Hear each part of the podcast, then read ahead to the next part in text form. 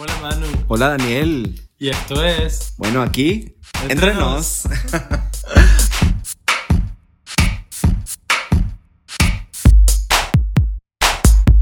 Queríamos hacer este eh, episodio porque, como hablamos en el episodio anterior, dejamos muchas cosas sin decir acerca de las series y películas em, que tienen temática LGBT o como llamamos el episodio Gay TV. Tuvimos muchas cosas de que hablar la semana pasada, entonces decidimos dividirlo en dos episodios. Y Exacto. esta es la segunda parte. Esta es la segunda parte. Y mm, eh, quería comentarte más o menos que eh, eh, la semana pasada fue el Día Internacional en contra, o el Día Internacional del SIDA, eh, Global World AIDS Day.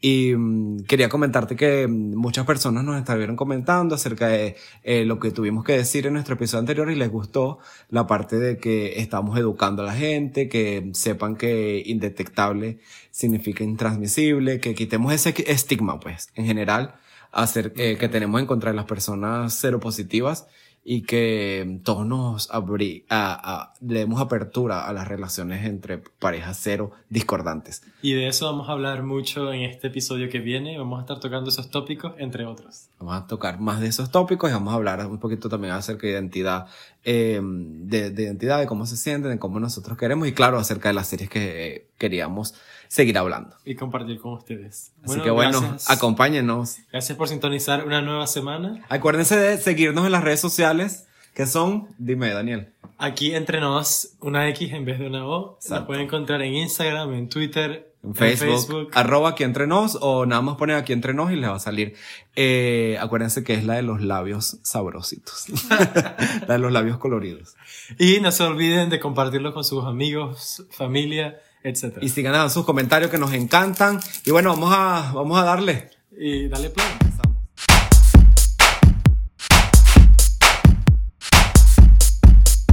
Em, ¿Qué otra serie te acuerdas que hayas visto?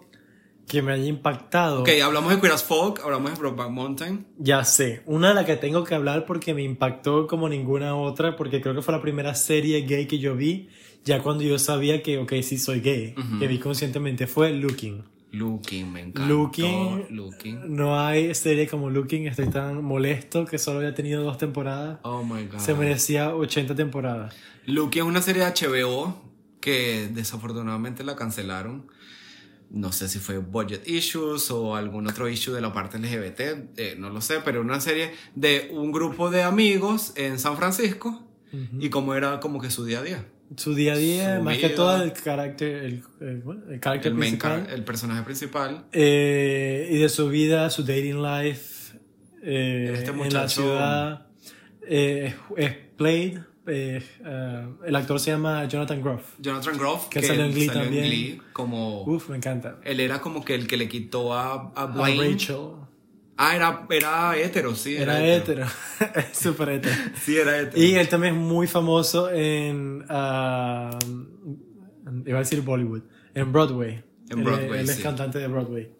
Eh, me encantó la serie porque me daba un look a relaciones gay. Porque no era tanto. Nada más de la tiradera. fiesta, exacto, la tiradera, la fiesta, la droga, que, que Sí. Mm. eso es Queer as Folk, que así fue eh, o- muchas otras series de antipelículas. Sí, no era nada más la tiradera, era como que de verdad el carajo tenía sus relaciones y era un poquito entre la- ver cómo él interactuaba.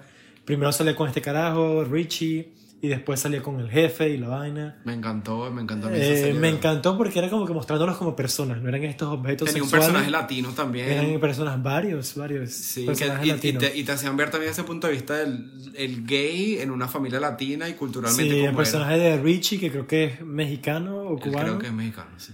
Eh, y su perspectiva, ¿no? Creo que, porque en la serie el mismo actor principal conoce a la familia de Richie en Sí. la serie, si me acuerdo bien. Eso también es mostrando que los latinos también pueden ser LGBT. Ah, no, claro. Para muestrar una botona. Mira, y el- la serie nada más duró dos temporadas. Dos temporadas y una película. Y otra cosa que quería decir de Looking, que fue muy importante, es mostrar un- una relación entre una persona... eh, Cero positivo cero- y, cero, y cero negativo. Ajá.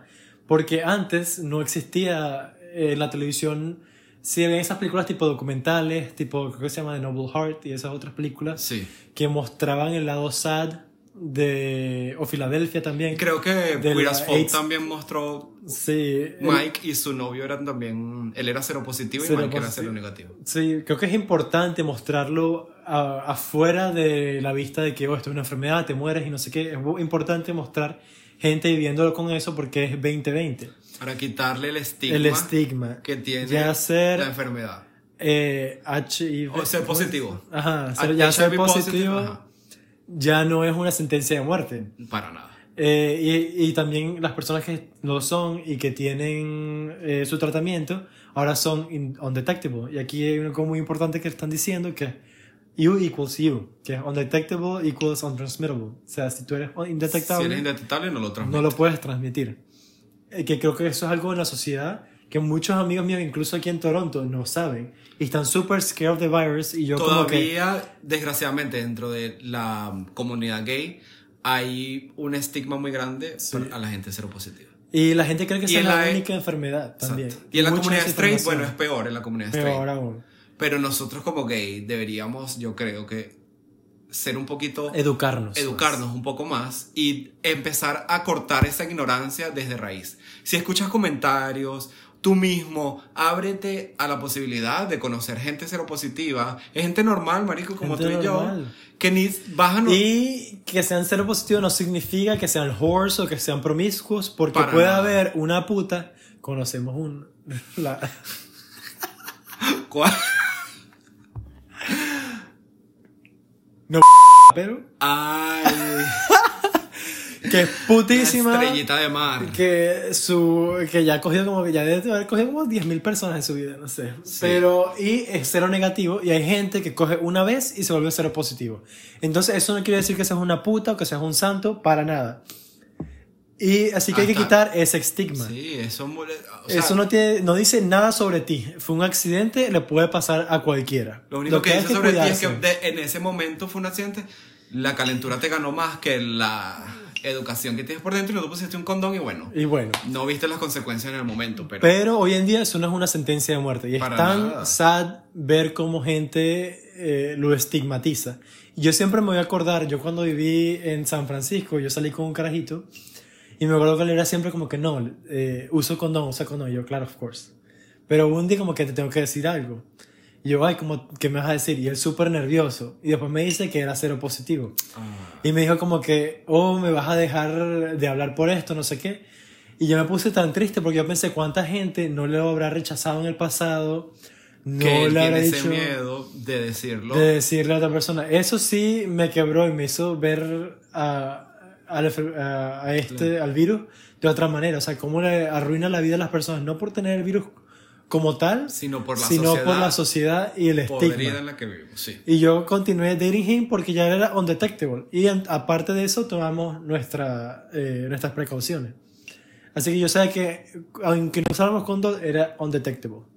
Y pienso que por esta razón, más que todo, es que tenemos que break the stigma. Y también educar a la gente, no solo para que no sean tan ignorantes y judgy, pero también para que no crean que porque están en prep no les va a dar nada. Exactamente, porque hay muchas otras enfermedades que se están haciendo muy resistentes a los antibióticos y a los antivirales que tenemos ahorita. Se están haciendo resistentes por el, eh, la apertura que hemos tenido, eh, desgraciadamente, en la comunidad LGBT o en los gays específicamente, gracias al PrEP. Y cada vez que alguien me dice, ah, no estoy en prep, yo le digo, ¿sabes qué? Peor que el HIV es el herpes y no tienen la Gardasil, la vacuna. O ¿sabes qué es El peor? hepatitis. La, la Giardia. Y ni siquiera saben qué es Giardia. Entonces, tantas enfermedades que son mucho peores que el HIV, hoy en día, porque el HIV te tomas una pastilla y ya. Sí, de la gonorrea resistente al antibiótico, ¿qué vas a usar para eso? Dime, ¿te va a servir el PrEP? Sífilis, sin, puede ser que no, en la etapa 1 ni te des cuenta que lo tienes y ya que te des cuenta que lo tienes en la etapa 2 es Ya muy arrecho. Sí. Eh, El hepatitis puede llegar el momento que te mueres porque tal vez no hay síntomas, no hay síntomas, no hay síntomas. Y llega el día en que ya tú. Hay vacunas para la hepatitis A y la hepatitis B, pero la hepatitis C no, es para todas las. Entonces tengan cuidado con eso de que, ay, estoy en PrEP. No. Dele, o sea, se, se siente muy rico.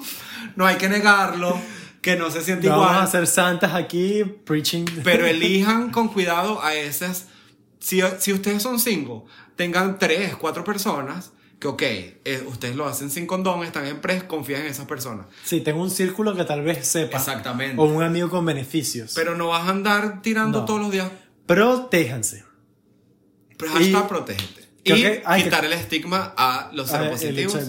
Porque es, una, es una, un virus súper tratable que vives para toda la vida así. Solo monitoreate, ve a tu doctor, tómate tu tratamiento y, y Y listo. listo.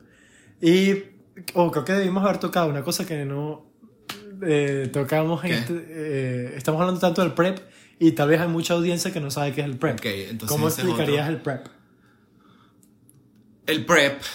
O lo guardamos para un Yo episodio. creo que lo de- para el episodio que vamos a hablar del sexo gay, de las gay dating y no sé qué. Ahí le vamos a explicar. Para los El que no PrEP. sepan, porque esto es algo que ya se sabe en muchos, muchos países, pero el PrEP lo vamos a explicar. eh, Es básicamente prevención para el HIV. básicamente es una pastilla que uno se toma para prevenir el HIV.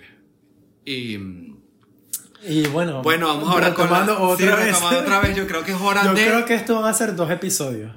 El de series Ya- gay. Sí, es que hay muchas, hay muchas. Es que hay muchos y muchos temas dentro de la serie de los que queremos hablar. Para nombrarle algunos que me gustaron, que estoy ahorita viendo en la pantalla, Modern Family, me encanta, así no sea un gay serie, to- toca la parte de una pareja homosexual y es la- una de las series más populares que tiene América ahorita y en el mundo y me encanta. Increíble que- que ya están en la temporada 10.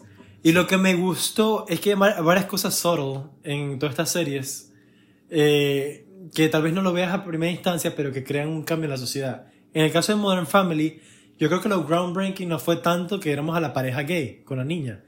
Es que viéramos qué tan normal es para el resto de los familiares tener la pareja gay. Exactamente. Incluso para Gloria, que viene de un país que latino, homofóbico. En ningún momento se ha tocado una parte despectiva hacia la pareja. So, para mí, lo groundbreaking de la serie no era que tuviera los personajes gay, sino lo normal que era en el contexto. Y como tanta gente en Estados Unidos en el mundo, en Canadá, ha visto como dos hombres heterosexuales pudieron eh, criar a una niña adoptada. La niña creció súper sana, súper inteligente, súper normal. O sea, cómo abrir esa parte también de que sí, que los gays podemos tener hijos, que Sí. los gays podemos adoptar, que los gays podemos ser padres de familia sin necesitar la otra parte de, de la relación. Y mm, un fun fact que, que te quería decir de Modern Bueno, Family. cuéntame. Eh, acabo de leer que Modern Family es de ABC, ¿verdad? De la network ABC. Y ABC es eh, owned by Disney. Entonces, ¿qué pasa? Para que estos, para que estos dos eh, personajes gays se dieran un beso en la serie, pasaron, creo que fueron siete temporadas. Porque antes no se habían dado un beso. No había pensado en eso. Y hubo una. La gente empezó a molestarse por esto porque las otras parejas heterosexuales siempre se Ay, no besaban. había pensado en esto. Y crearon un fan account en Facebook haciendo una petición para que ellos se besaran. Después de todo esto es que ellos se besaron y, y el beso inicial fue como... mm, El episodio fue hablando ellos de por qué no se besaban, como explicando por qué no se besaban. Y bueno, después sí se besaron al final Ay, de la qué- temporada 7. Pero... Qué loco, nunca me he puesto a pensar en sí, eso. o sea, para que veas como detrás de... Así El veas detrás de cosas. cámara. El detrás de cámara hay muchos problemas y Sí, todavía... Porque Disney es muy homofóbico y de hecho, una de las personas más vocales acerca de eso es la propia nieta de Walt Disney. Sí. Porque Disney ya no le pertenece a la Disney Family. O sea, ella no está metida en nada. Sí, no. Ella nada más tiene plata y ya. Claro. y ella es una de las primeras eh, que critica. O sea, sí, ella quisiera que haya más eh, Sí, ella inclusión. es una de las primeras, ella es súper progresista, súper liberal bueno. y ella es una de las primeras que siempre, ella está siempre en Twitter criticando lo que se haga a Disney porque hace mucho tiempo, antes cuando yo era niña, Disney pasó de su familia a una junta directiva. Sí. O sea, ya Disney no es como tal de una familia, ya Disney es de puro ejecutivo y ya no tiene Para darles un poquito de... tumba en entierro, ¿qué dicen? No, y para darles un poquito de como que de acknowledgement a las cosas que han hecho últimamente, Disney se ha, sa- sacó un personaje gay en Toy Story que fue súper pequeño, pero era una pareja. Outward, súper chiquitico. Hay, un hay una serie, un cortometraje que se llama Out. Out, ¿qué, te- qué opinas tú de Out? Um, Out me gustó porque me pareció una manera fácil de mostrarle a un niño Introducir... de mostrarle a un niño lo bonito que es ser gay y los miedos que se viven todavía. Pero creo que pudieron haberlo como que portray de una diferente manera. En la parte de la que el perro, él se cambió con el perro. Y Me hubiese entonces- gustado, sí, que fuera tal vez un niño que se abre sin necesidad de que ya había tenido una pareja. Sí. Porque esto es muy de adulto ya en el closet que sale. Exacto, exacto. Como que para nosotros nos identificamos Sí. porque pasamos por eso. Pero mostrarle a un niño como que desde pequeño puede ser gay o puede ser trans o puede ser lo que quieras y crecer y ser feliz, creo que es lo próximo que tiene que hacer Sí, pero sí me gusta esto porque creo que tal vez hicieron esto no solo para eh, Los los, niños. niños. sino más que todo para los adultos, los Disney fans Que, so- ya que grandes. somos muchos. Yo me considero un Disney fan horrible. Y me encantó ver ese, ese cortometraje, me encantó. Otra serie que también creo que tú no la has visto, pero también quería tocar era Will and Grace. Will and Grace es una de las Ah, primeras esa sí, series Yo no la he visto. que la mitad de su cast literalmente era gay y hablaba de muchos, muchos temas gay. Esa serie fue una eh, serie muy buena, fue muy cómica, a mí me encantó. Eh, Otra serie que hayas visto tú. Una serie que creo que me impactó bastante, que la vi cuando... No voy a decir que estaba en el closet porque en aquel entonces no sabía. Pero, o sea, antes de saber que era gay. Fue Glee. O sea, el, Glee, por, el o sea. portrayal, ¿cómo sería? El, portrayal, El, el, el portrataje. Ustedes busquen que significa portrayal.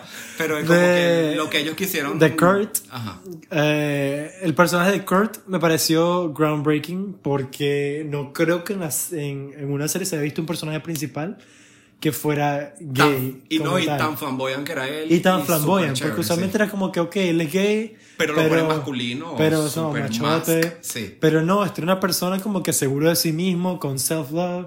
Él va a ser quien él sea. él No se iba a meter en ese closet, él estaba en el closet de cristal, pues. No, y creo que- no, no está en el closet. No, no, no, él estaba fuera del closet, pero yo creo que con Kurt pasó algo muy particular, porque creo que Kurt fue, bueno, para mí, fue el primer high school teenager gay que yo vi y como que pasaron toda esta historia de él, el bullying que sufrió en el colegio, cómo era su relación con su Sí. papá, cuando, cuando le dijo que le gustaban los gays, cómo em, eh, era su educación y la parte del teatro, cómo era su vida romántica con Kurt. Entonces me gustó mucho que lo incluyera.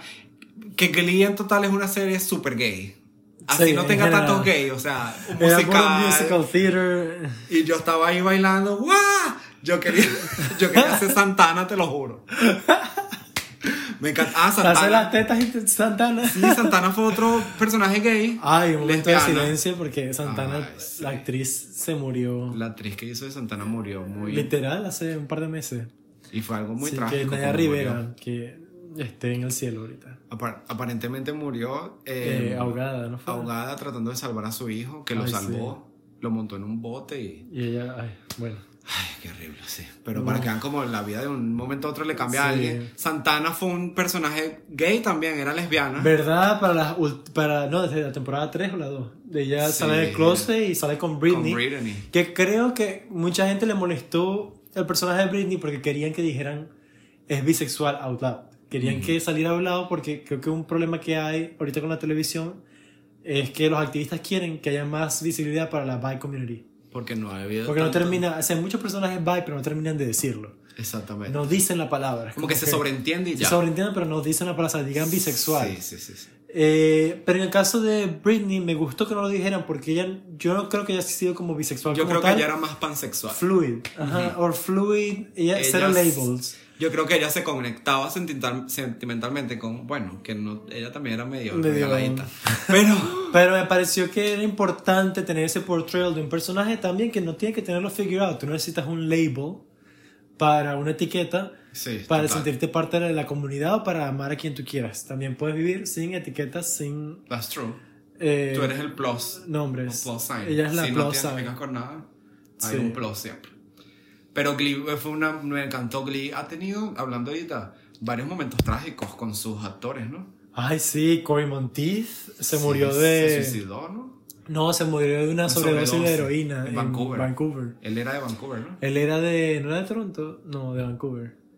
Él era... Él era Él canadiense. era sí. canadian, pero se murió en Vancouver. Sí. El otro muchacho, Puck, Puck, lo metieron preso por- Lo metieron preso por child pornography. por child pornography. Ay, qué loco. Sí, tantas cosas que pasó con se murió también. Y Santana murió ahogada. Ay, no. Eh, Esta pero Rachel estaba involucrada en, en, en dramas. en dramas por racismo. Creo que hubo uno por racismo, Por racismo, porque se creó una diva. Pero bueno, Glee Pero me bueno. encantó. Eh, Glee tuvo demasiados momentos bonitos. Me encantó Blaine, el novio de Ah, Kurt. Blaine, claro. Yo creo que tenía un crush y no lo sabía en Blaine. Y me encantaba desde siempre Darren Criss. O sea, literal, cualquier serie que sale, salió en la Versace. en Hablando de Darren Criss en Versace, otra serie gay. of- Con Edgar Ramírez. Con Edgar Ramírez. Nuestro papacito venezolano Edgar Ramírez. Con Ricky Martin. O sea, icónico. Ricky Martin, iconic. Darren Criss. Eh, Penélope Cruz. Esa serie de verdad, no sé cómo no era más eh, No, promocionada, o sea, tantas popular. estrellas. Fue FX y ya. Otra Sí. serie de Ryan Murphy muy buena. Se las recomendamos. Ryan Murphy, ese carajo. The Assassination of Gianni Versace.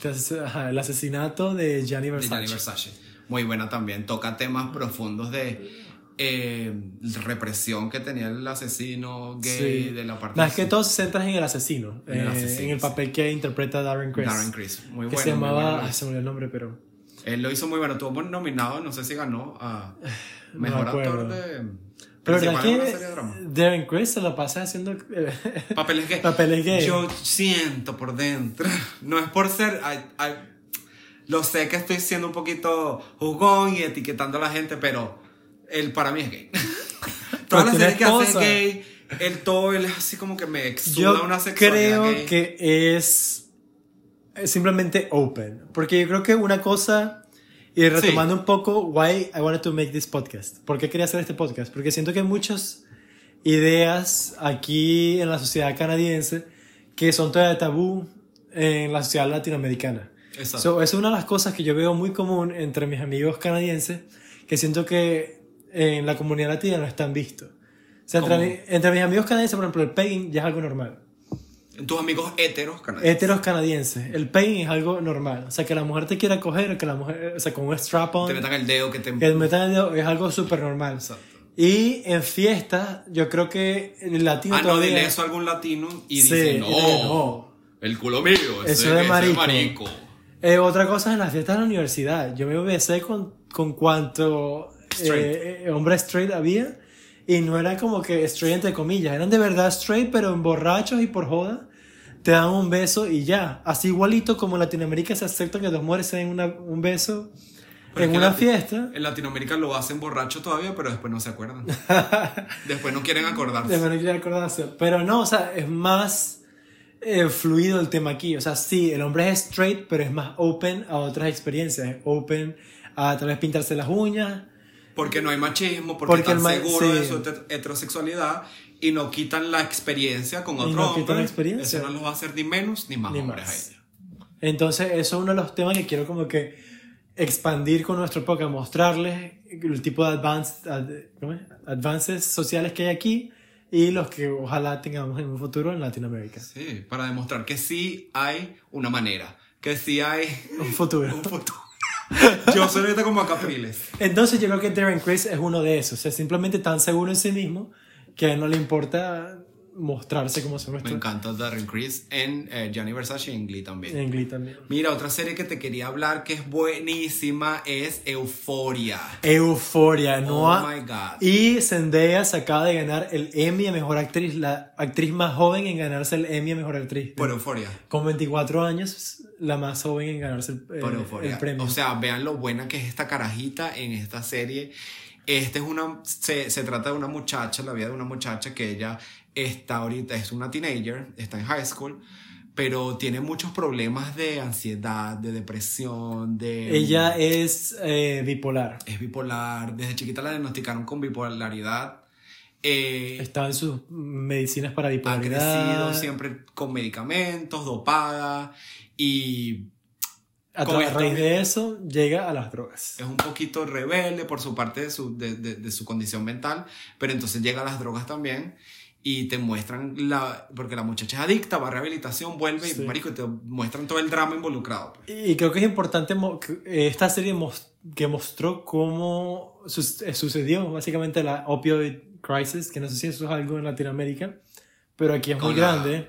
Con la coca y la... Eh, no, la opioid crisis, que está ahorita gigantesca aquí, es que aquí eh, tú ibas al doctor, o sea, yo creo que eso está cambiando ahora, pero tú antes ibas al doctor, cualquier operación, cualquier verga menor, te dan un painkiller. que son opioids. Sí. Y la gente se volvió adicta a eso, que es lo que le pasa a ella y lo que está pasando mucho aquí. Y de los opioids pasan otras cosas, a coca, fentanil, que por eso están tantas overdosis de fentanil aquí. Eh, y me encanta cómo eh, esta serie muestra otro lado de la crisis. ¿no? no es nada más el drogadicto, es mira cómo puede pasar. Exacto. O sea, mira. era nada más una persona que la parte que social de ese. la de parte social de- del problema. O sea, ella era nada más una muchacha con buena familia que se enferma y a raíz de la enfermedad le dan un painkiller por cierto tiempo y se vuelve adicta. Bueno, y nosotros incluimos esta serie en el capítulo, en este episodio de Gays, porque esta muchacha, ella es pansexual. ¿Ella es pansexual? Sí, ella es pansexual. ¿Por qué decimos que es pansexual? Porque ella se enamora de, un, de su amiga, que es una Ah, muchacha trans. También me gusta eso, que muestra a trans no como... Porque siento que en muchas series muestran a los personajes trans, pero no les dan suficiente visibilidad. A los personajes como trans que- lo ponen como la comedia, Sí, el... La burla, el- sí, la vestida o... el joke punch. Siempre la ponen así como algo. Pero Como que es como que... O el comic relief, pero no... Un personaje como tal. Y en esta serie, yo diría También que es el personaje principal. O sea, ella y Rue, Sí, sí, sí. el personaje de Zendaya, Tam- son... Porque también te muestran a esta otra muchacha trans que se llama Jules. Ella eh, te muestran su parte también de su vida con su papá, de su crecimiento en la sociedad, en el high school. Sí, Y- ser transgénero en high school. Y vida. ella, que es una realidad desafortunadamente entre la comunidad trans, muchas personas lo buscan por eh, prostitución, Por fetiches. y por fetiches Y, y para eh, matar un momento sexual. Sí. Y muestran como uno de los eh, papás de otro de los muchachos la como que se la levanta, ¿no? Sí, básicamente el antagonista de la serie es este hombre. Él tiene también un trabajo importante en la ciudad, ¿no? Es como el alcalde, ¿no? ven así. O él es el, el coach de fútbol, ¿no? El coach de fútbol el coach de- de- el sí. coach de fútbol. O sea, el personaje más straight macho straight, ella se lo consigue por Grindr por Grindr. y van y cogen. ah, y él creo que lo graba, ¿no? Sí, lo graba y un peo con su hijo. Ajá, con su hijo, que el hijo consigue el video.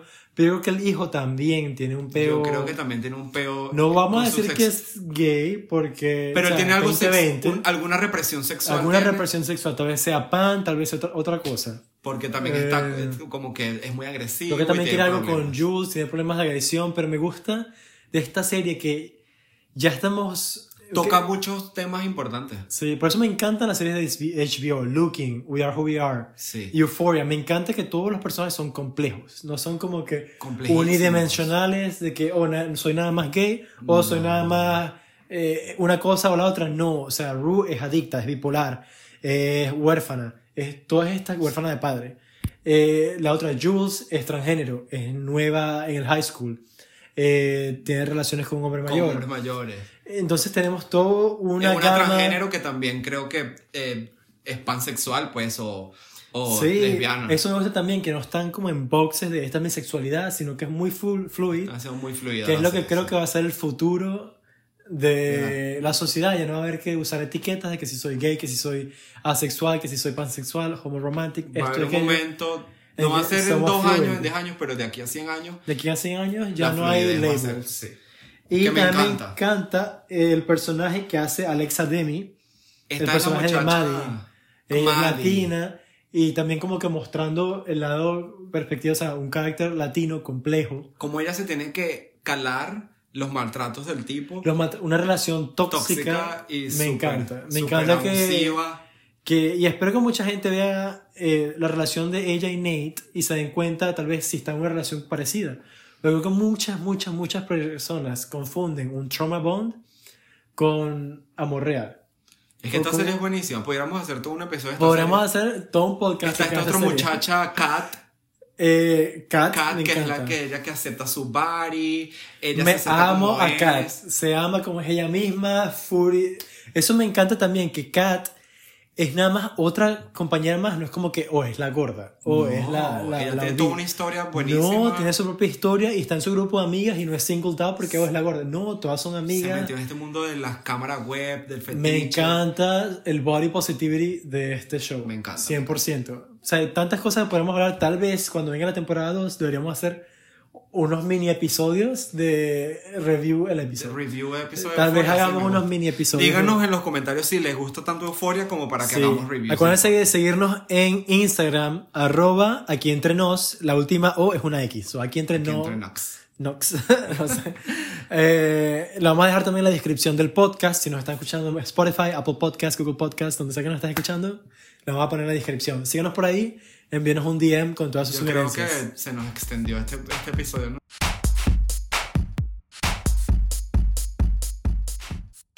Deberíamos dejarlo hasta aquí. Dejémoslo hasta aquí. Ok, entonces gracias por escucharnos hoy y esto fue Aquí, Entre entre nos.